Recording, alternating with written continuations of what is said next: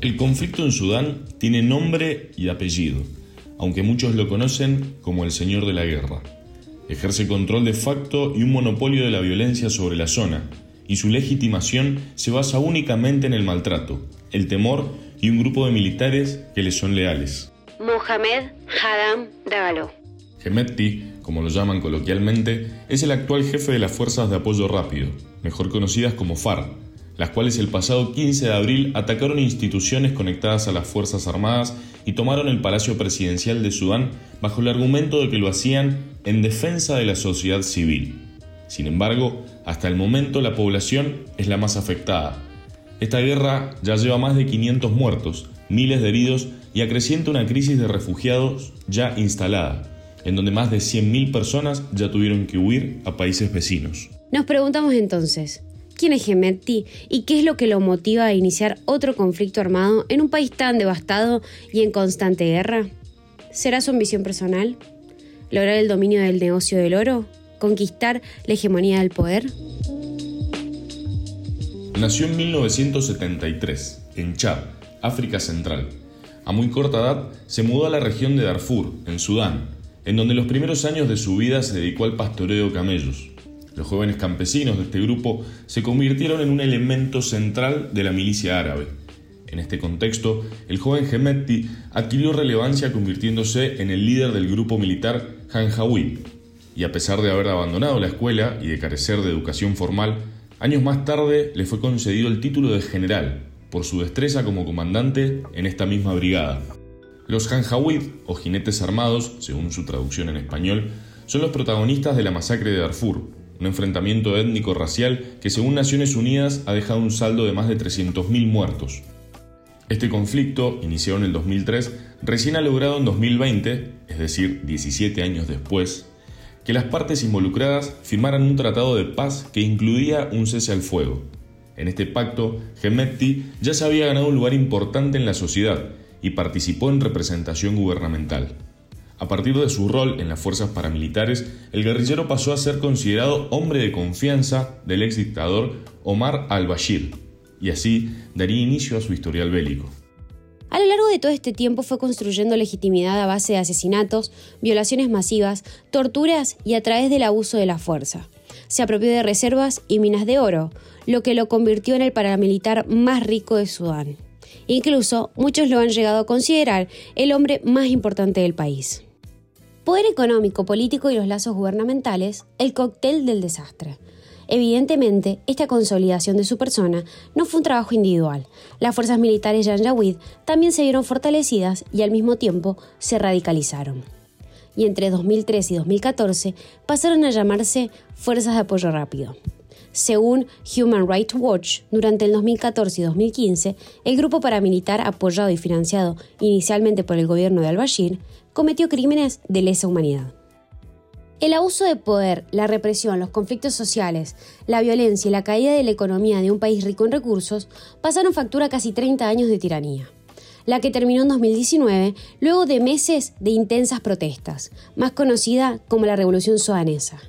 Cabe destacar que el expresidente fue depuesto por las fuerzas que él mismo supo alimentar y condenado por corrupción. Su protegido, Gemetti, fue uno de los artífices de la caída del dictador. Es por esto que, a pesar de estar intrínsecamente relacionado con el gobierno, esto no significó el fin de su poder. Todo lo contrario, apoyó la caída de quien un principio le otorgó su confianza y autoridad, y de alguna forma ganó mayor impunidad. Con la efectiva caída de al-Bashir, se conformó el Consejo Soberano de Transición, que sirvió como gobierno provisorio. Teóricamente iba a existir hasta las elecciones a realizarse en 2022. Este consejo estaba compuesto por cinco civiles y cinco militares de alto rango. Entre ellos se encontraban como jefe de Estado Abdel Fattah al-Barhan, quien había liderado el golpe del 2019, y el ex protegido que tras la victoria ocupó el cargo de vicepresidente. Esta coalición cívico-militar no resistió mucho tiempo, ya que para 2021, cuando las presiones aumentaban para que se produzca la transición hacia la democracia, los altos comandantes, negados a entregar el mando, propiciaron otro golpe de Estado, expulsando la facción ciudadana del gobierno y apoderándose de la totalidad del poder. En este contexto, abril del año 2023 no iba a ser diferente. se anuncia que en las calles de Sudán se viven momentos de tensión. Algunos portales comunican las primeras muertes. Muchos otros hablan de guerra civil.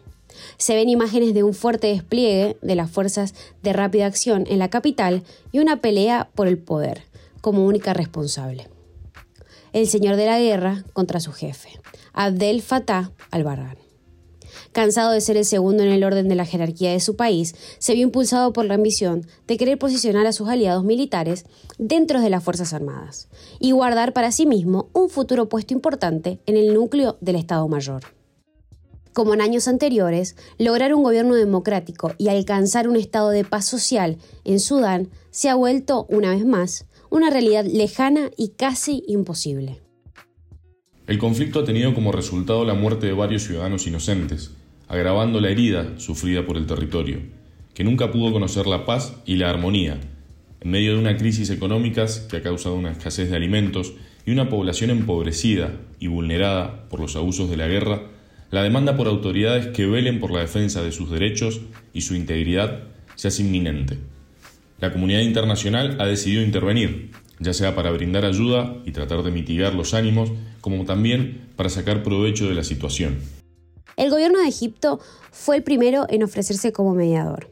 Más allá de apoyar al ejército sudanés, al compartir frontera, sabe que de expandirse podría estar en graves problemas, por lo que se ha mostrado dispuesto en colaborar y mediar entre ambas partes.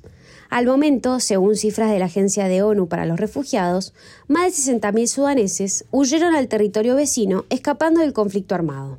A su vez, Estados Unidos intervino y logró establecer un alto al fuego por 72 horas, con el fin de facilitar labores humanitarias como establecer corredores sanitarios para evacuar a misiones diplomáticas y expatriados.